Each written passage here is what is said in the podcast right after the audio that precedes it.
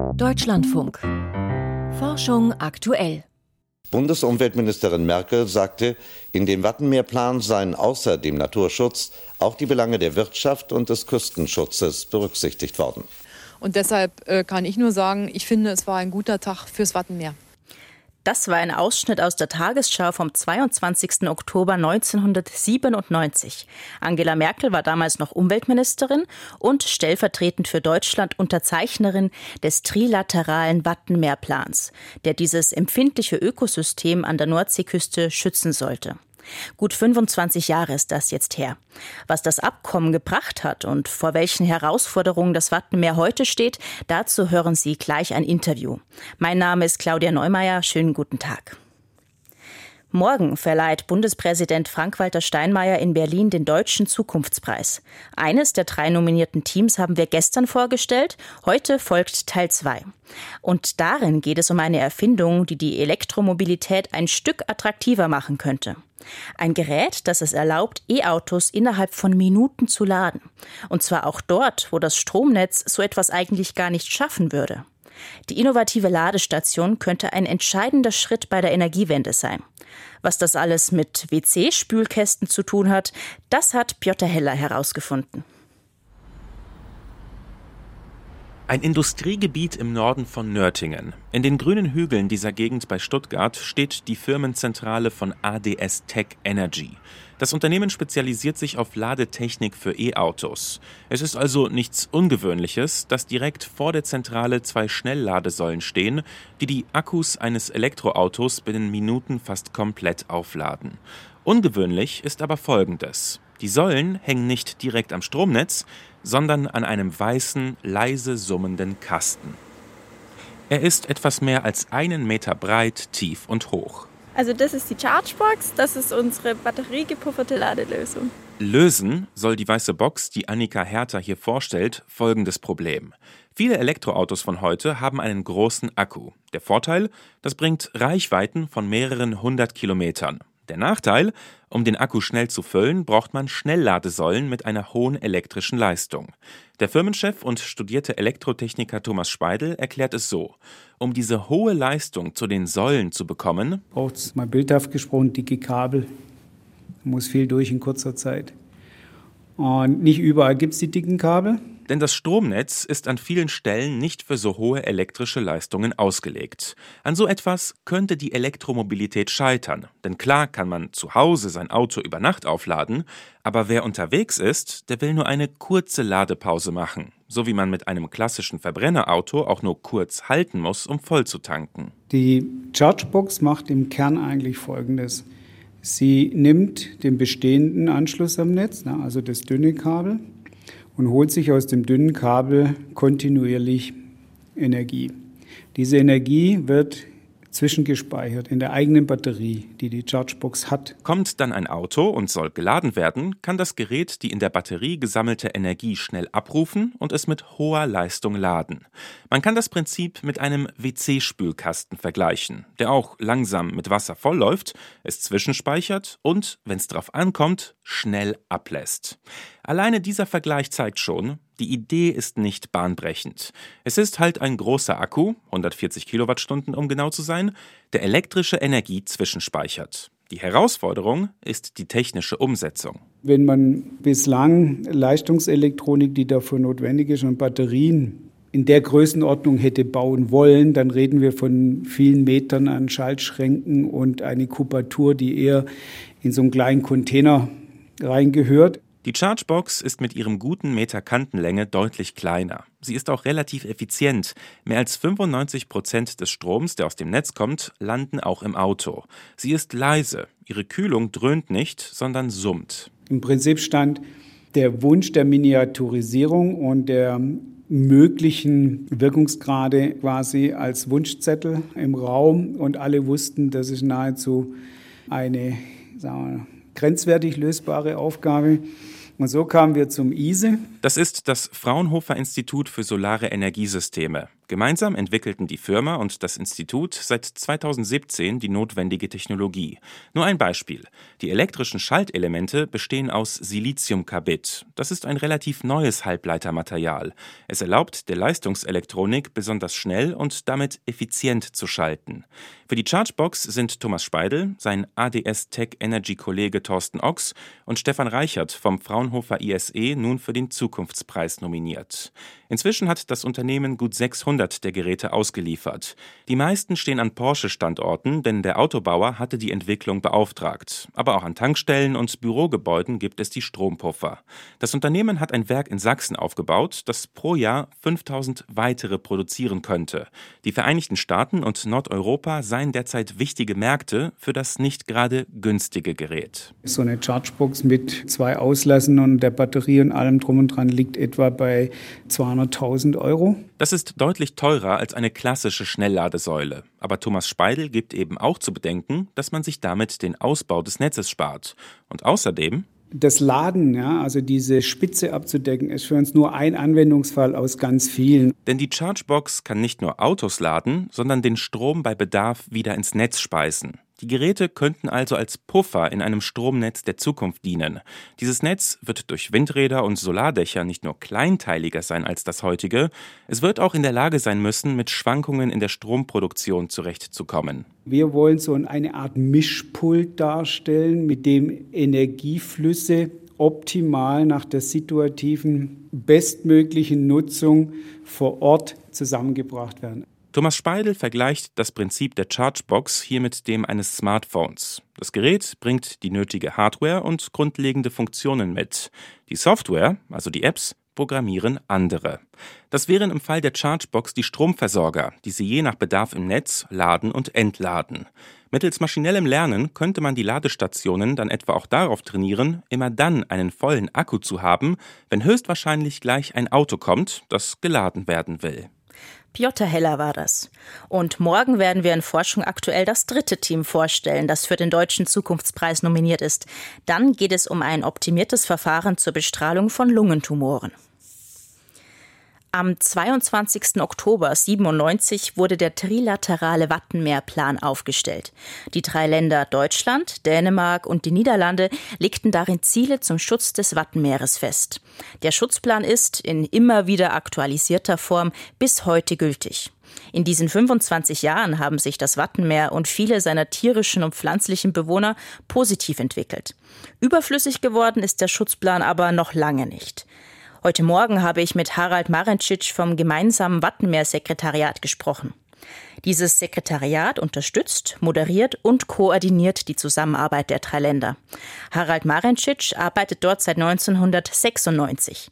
Er ist also seit Inkrafttreten des Abkommens dabei. Und zuerst hat er mir erzählt, dass Dänemark, Deutschland und die Niederlande eigentlich schon seit 1978 zusammenarbeiten, um das Wattenmeer als ökologische Einheit zu schützen. Wie kam es also 19 Jahre später zum nächsten Schritt? Die Entwicklung zum Wattenmeerplan kam aus der Erkenntnis, dass wir gemeinsame Ziele festlegen wollen für die einzelnen Lebensräume und Arten, um noch besser die Schutzbemühungen äh, koordinieren und harmonisieren können. Was sind denn jetzt die größten Errungenschaften seit damals? Welche Arten und welche Habitate haben sich jetzt besonders gut entwickelt? Ein großer Erfolg war natürlich der Rückgang der äh, Schadstoffe und Nährstoffe. Das war ein großes Thema in den 70er, 80er Jahren. Diese Überdüngung hatte auch die Folge, dass es zu Algenblüten kam und auch viele Seegraswiesen dann auch darunter gelitten haben. Das hat sich verbessert. Ein anderes wichtiges Beispiel ist die Zunahme von marinen Säugetieren, der Seehunde in dem Bereich. Wir haben also von einigen Tausend in den 70er Jahren den größten Bestand jetzt von bis zu 40.000 Tieren. Das ist also auch ein Erfolg der gemeinsamen Bemühungen der drei Staaten. Und 2009 wurde das Wattenmeer ja tatsächlich UNESCO-Weltnaturerbe. Würden Sie sagen, das ist auch dank dieses trilateralen Wattenmeerplanes passiert? Unbedingt. Das Welterbekomitee legt sehr viel Wert darauf, dass äh, die Staaten auch das äh, Welterbe erhalten und schützen für zukünftige Generationen. Und dazu ist es notwendig, dass auch ein entsprechender Managementplan vorgelegt werden muss. Und der Wattenmeerplan war sozusagen die Voraussetzung, dass überhaupt, dass die Eintragung ermöglicht wurde. Gibt es denn auch Arten oder Habitate, die sich seit in den letzten 25 Jahren erheblich verschlechtert haben? Es gibt natürlich auch Entwicklungen, gerade auch durch den Klimawandel, dass bestimmte Arten mehr darunter leiden als andere. Es gibt eine Reihe von Brutvögeln, die äh, zurückgehen. Dort haben wir jetzt auch Maßnahmen ergriffen, einen Brutvogelaktionsplan beschlossen, trilateral. Also wir ergreifen auch Maßnahmen, um diese Entwicklung ähm, zu korrigieren und die Vögel noch besser zu schützen, weil sie eben unter Klimawandel stark leiden. Klimawandel ist jetzt eine Sache, die das mhm. Wattenmeer bedroht, aber es gibt ja auch gerade jetzt in der aktuellen politischen Situation, LNG-Terminals sollen gebaut werden. Ähm, Ölförderung vor Schleswig-Holstein ist geplant. Welche Auswirkungen wird das auf das Wattenmeer haben? Im Wattenmeer gab es immer schon menschliche Aktivitäten und die werden auch weiter dort stattfinden, wie zum Beispiel Fischerei, Schifffahrt, Tourismus, aber auch natürlich Infrastrukturanlagen um das Wattenmeer herum. Das ist also eine ständige Herausforderung für den Naturschutz. Das ist also ein wichtiger Punkt. Wenn solche Entwicklungen auf das Wattenmeer kommen, das geprüft wird, haben diese Entwicklungen tatsächlich Auswirkungen auf das Welterbe und, und seine natürlichen Werte. Ende November soll jetzt bei einer Konferenz in Wilhelmshaven über eine Aktualisierung des Wattenmeerplans beraten werden. Was würden Sie sich wünschen? Also wir natürlich gerne noch weiter die Maßnahmen konkretisiert haben, dass man tatsächlich auch dann diese Sachen gemeinsam umsetzen kann, aber auch, dass, dass wir weitere Partner verstärkt einbinden in unsere Arbeiten. Äh, das ist zum Teil schon geschehen im Rahmen des Tourismus. Werden wir auf der Konferenz einen Tourismusaktionsplan hoffentlich verabschieden. Auch die Zusammenarbeit mit der Schifffahrt liegt auf dem Tisch. Äh, Schiffssicherheit von Wattenmeer. Wir haben ganz viele Unfälle in den letzten Jahrzehnten gehabt, die glimpflich abgelaufen sind, aber das Risiko besteht natürlich weiter. Und es gab einige Havarien, ähm, wo Container über Bord gegangen sind. Und da wurden auch Maßnahmen vorgeschlagen, wie man das in Zukunft verhindern kann, dass man also die Schifffahrtswege entsprechend so legt, dass eben halt bei Sturm die Schiffe weiter weg von der Küste fahren, zum Beispiel. Der Wattenmeer-Schutzplan, der ist ja jetzt 25 Jahre alt. In diesen 25 Jahren hat er einiges erreicht. Warum funktioniert denn dieser länderübergreifende Schutzplan im Wattenmeer so gut? Und was können sich andere Länder, die auch auf Zusammenarbeit angewiesen sind, sich davon abschauen? Ja, die Zusammenarbeit gibt es natürlich schon seit 40 Jahren. Das ist natürlich eine fast zwei Generationen, die, die wir hinter uns haben. Ich bin überzeugt, dass der Grund darin liegt, dass alle drei Staaten den Nutzen dieser Kooperation von Anfang an gesehen haben und diese auch weiter ausgebaut haben in den letzten Jahren. Wir haben also in diesem Rahmen auch ganz viele Projekte angestoßen, beginnend mit dem Sion-Projekt 1988. Das war gleich nach der ersten Sion-Epidemie. Wir haben auch Projekte zu nachhaltigem Tourismus im Weltnaturerbe angegangen, um weitere Akteure zu gewinnen äh, für den Schutz und Erhalt nur mal einige Beispiele zu nennen. Und wir haben auch die Flyway-Initiative gegründet, wo wir mit Partnern zusammenarbeiten aus Westafrika, um den Zugvogelweg gemeinsam zu überwachen und zu managen. Das sind also wichtige Aktivitäten und diese Aktivitäten halten auch die Kooperation zusammen und hält sie auch aktiv, sodass wir auch hoffentlich auch in Zukunft gut aufgestellt sein werden, um das Weltnaturerbe auch für zukünftige Generationen zu erhalten sagt Harald Marencic vom gemeinsamen Wattenmeer-Sekretariat zum 25-jährigen Bestehen des trilateralen Wattenmeerplans. Tolle Idee. Was wurde daraus? Vor acht Jahren haben wir in Forschung aktuell über einen besonderen Katalysator berichtet, Nanokupfer. Damit hatten es Chemiker aus Stanford damals geschafft, das Treibhausgas Kohlendioxid zu Ethanol zu verwandeln, das dann Benzin zugesetzt werden kann. Ein klimafreundlicher Treibstoff war also entstanden. Damals aber nur im Labor. Seitdem wurde weitergearbeitet an der Idee, CO2 in Kraftstoffen zu binden. Wie weit die Entwicklung solcher E-Fuels ist und ob Nanokupfer dabei noch eine Rolle spielt, weiß Helmut Nordwig. Kohlendioxid soll nicht mehr das Treibhaus Erde anheizen, sondern für Treibstoffe verwendet werden, für Schiffsdiesel zum Beispiel oder Kerosin. Vor zehn Jahren war das nicht viel mehr als eine Idee. Heute ist die Umsetzung weit vorangeschritten. CO2 wird in Pilotanlagen bereits dort abgefangen, wo es massenhaft anfällt, etwa bei der Stahlproduktion von ThyssenKrupp in Duisburg oder beim Rohrdorfer Zementwerk in der Nähe von Rosenheim. Und Kohlendioxid wieder zu nutzen, ist viel besser, als es unter der Erde zu lagern, meint Matthias Beller, Direktor des Leibniz-Instituts für Katalyse. Weil ich Kohlendioxid auf die Art und Weise eben auch zu Wertstoffen umwandle. Grundsätzlich sind die Technologien für die Umwandlung von CO2 mit grünem Wasserstoff zu sogenannten E-Fuels bekannt. Aber die heute vorhandenen Technologien sind noch zu teuer, um mit den klassischen Rohstoffen eben zu konkurrieren. Es gibt mehrere Technologien, um Kohlendioxid in Fuel, also Kraftstoff, umzuwandeln. Drei Dinge brauchen sie alle. Erstens Wasserstoffatome, die fehlen in den CO2-Molekülen, in Treibstoffen müssen sie aber drin sein. Meist wird grüner Wasserstoff als Quelle verwendet. Zweitens viel regenerativ erzeugter Strom, daher die Bezeichnung E-Fuels. Und zum dritten Katalysatoren. Katalyse bezeichne ich oft als die Wissenschaft von der Kontrolle chemischer Reaktionen.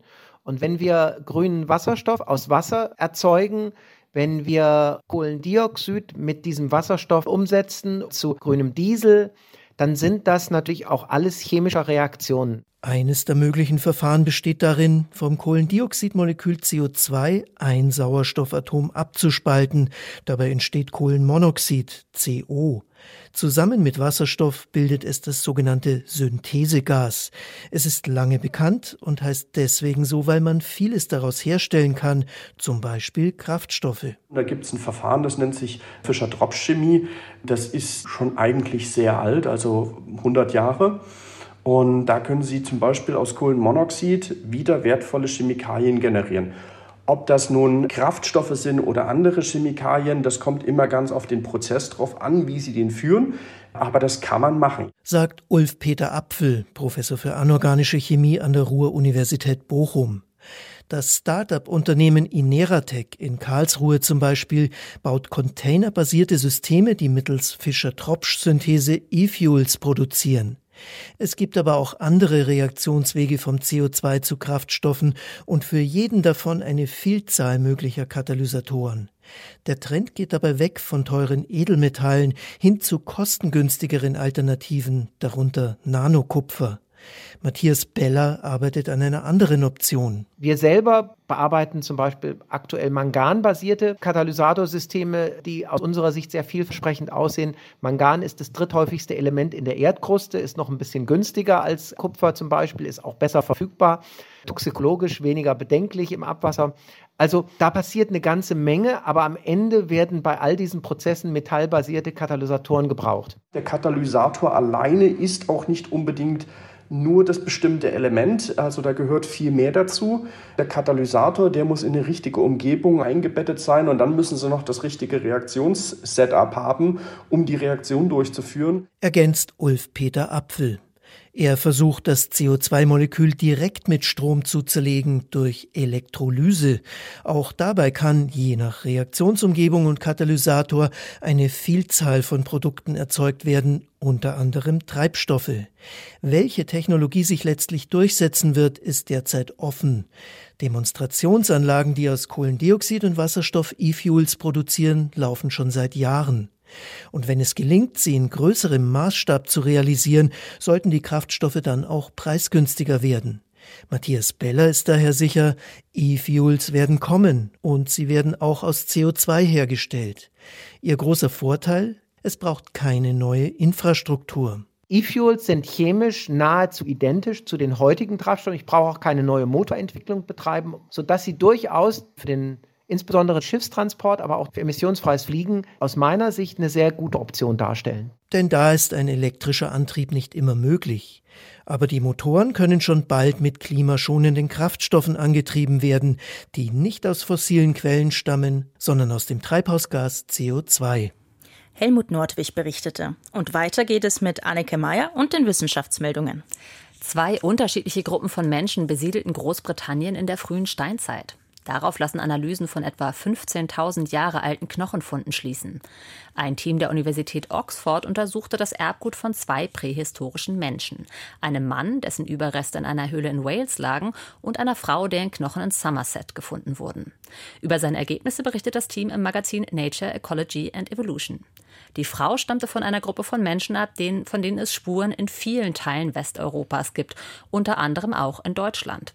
Die DNA-Proben des Mannes wiesen dagegen auf eine Verwandtschaft zu Menschen hin, die damals eher den Südosten Europas bevölkerten, der sogenannten Villa Bruna-Population. Isotopenanalysen der Knochen sowie die Grabbeigaben legen nahe, dass die beiden auch unterschiedlichen Kulturkreisen angehörten. Die Frau aus Somerset aß zu ihrer Lebzeit viel rotes Fleisch. Als Grabbeigabe erhielt sie Schalen aus menschlichen Schädeln. Deshalb vermuten die Forschenden, dass es in ihren Kultur rituellen Kannibalismus gab. Der Mann, dessen Überreste in Wales gefunden wurden, ernährte sich vorwiegend von Fisch, aber auch von großen Meeressäugern. Unter seinen Grabbeigaben waren Schmuckstücke aus Tierknochen. Gefäße aus Menschenknochen fand das Team bei ihm nicht. Katzen erkennen, wenn ihr Mensch mit ihnen spricht. Dass Menschen den Tonfall ändern, wenn sie mit ihren Haustieren sprechen, war schon länger bekannt. In einer kleinen Studie mit 16 Katzen haben Wissenschaftlerinnen jetzt untersucht, ob die Tiere sich um diese persönliche Ansprache überhaupt kümmern. Wie das Team im Fachmagazin Animal Cognition berichtet, reagierten zehn der Katzen auf eine Tonbandaufnahme, in der ihr Herrchen oder Frauchen sie ansprach. Sie spitzten zum Beispiel ihre Ohren oder zuckten mit dem Schwanz. Wurde ein Tonband abgespielt, auf dem ihr Mensch zu einem anderen Menschen sprach, zeigten die Katzen kein Interesse. Direkte Ansprache durch einen Fremden war ihnen ebenfalls egal. Die Forscher schlussfolgern, dass Katzen durchaus enge Bindungen mit Menschen eingehen können, wenn sie genug Zeit miteinander verbringen. Videospiele sind für die Entwicklung von Kindern nicht nur schlecht. Das ist das Fazit einer US-amerikanischen Studie im Fachmagazin JAMA Open Network. Zahlreiche Untersuchungen bescheinigen Videospielen einen schlechten Einfluss auf die psychische Gesundheit. Die Ergebnisse der aktuellen Studie legen jetzt nahe, dass Videospiele für andere Aspekte der Hirnentwicklung auch positiv sein können. So fördern sie die visuelle Aufmerksamkeit und das Arbeitsgedächtnis. An der Untersuchung nahmen über 2000 Kinder teil, die neun oder zehn Jahre alt waren. Die eine Hälfte von ihnen zockte regelmäßig bis zu 21 Stunden die Woche. Die andere Hälfte spielte nur selten oder nie Computer. Das Forscherteam stellte allen Kindern dieselben zwei Aufgaben. Eine, in der Aufmerksamkeit und Arbeitsgedächtnis auf die Probe gestellt wurden und eine, in der es um Reaktionsfähigkeit ging. Währenddessen wurde die Hirnaktivität per Magnetresonanztomograph gemessen. Die jungen Gamerinnen und Gamer schnitten in beiden Aufgaben deutlich besser ab. Die MRT-Messungen zeigten, dass bei ihnen Hirnabschnitte, die mit Aufmerksamkeit und Gedächtnis im Zusammenhang stehen, aktiver waren. Ein Freifahrtschein für endloses Videospielen ist die Studie nicht. Der Erstautor verweist darauf, dass es wie immer gelte, das richtige Maß zu halten. Forschende haben eine behaarte Schneckenart in einem 99 Millionen Jahre alten Bernstein entdeckt. Das Fundstück stammt aus einer Bernsteinmine in Myanmar, die während der Kreidezeit entstanden ist. Bei der Untersuchung entdeckte das Team die kurzen, borstigen Haare auf dem Haus der Schnecke. Klingt ungewöhnlich, ist es aber gar nicht so sehr. Das Forschungsteam hatte schon früher verschiedene nah verwandte Schneckenarten gefunden. Sechs davon waren ebenfalls behaart. Ihre neue Entdeckung beschreiben die Forschenden im Fachmagazin Cretaceous Research. Auch bei modernen Schnecken kommen behaarte Häuser vor, zum Beispiel bei manchen Arten von Laub- oder Schnirkelschnecken. Die Haare sind allerdings zu kurz, um sie mit bloßem Auge zu sehen. Sie helfen den Tieren, sich besser an Pflanzenstämmen oder Blättern zu veranken. Welchen konkreten Nutzen die prähistorische Schnecke von ihren Haaren hatte, ist noch unklar. Sternzeit, 25. Oktober. Explodiertes Lithium für die Akkus auf der Erde. Das begehrte Element Lithium, das heute vor allem in Batterien zum Einsatz kommt, hat eine bewegte kosmische Vergangenheit. Nach gängiger Theorie sind nach dem Urknall viel Wasserstoff und Helium sowie etwas Lithium entstanden. Einmal in einen Stern eingebaut, zerfällt Lithium aber recht schnell. Denn ab Temperaturen von mehr als 2 Millionen Grad ist es instabil. Das Lithium aus dem Urknall kann nicht sehr lange existiert haben. Wo genau die heute beobachteten Mengen des seltenen Elements herkommen, war lange ein Rätsel. Während etwa Kohlenstoff, Sauerstoff oder Calcium auf der Erde aus der Kernfusion in Sternen stammen, ist dies bei Lithium unmöglich. Offenbar entsteht Lithium vor allem bei Nova-Explosionen. Zu einer Nova kommt es, wenn immer mehr Material von einem großen Begleitstern auf einen kompakten weißen Zwerg stürzt. Irgendwann zünden im angesammelten Material Kernreaktionen. In den Gasmassen, die bei der Explosion ins All geschleudert werden, bildet sich auch Lithium. Dort ist es kühl genug, sodass es nicht gleich wieder zerfällt. Diesen Werdegang des begehrten Elements legen Computersimulationen und Beobachtungen mit dem Hubble-Teleskop und der fliegenden Sternwarte Sophia nahe. Das heute auf der Erde genutzte Lithium war einst in der Umgebung eines explodierten Sterns. Aus den Gasmassen dort geriet es im Laufe der Zeit in die Urwolke, aus der Sonne und die Planeten entstanden sind. Schließlich wurde es in die Erde eingebaut und findet sich viereinhalb Milliarden Jahre später in Smartphones und Autoakkus.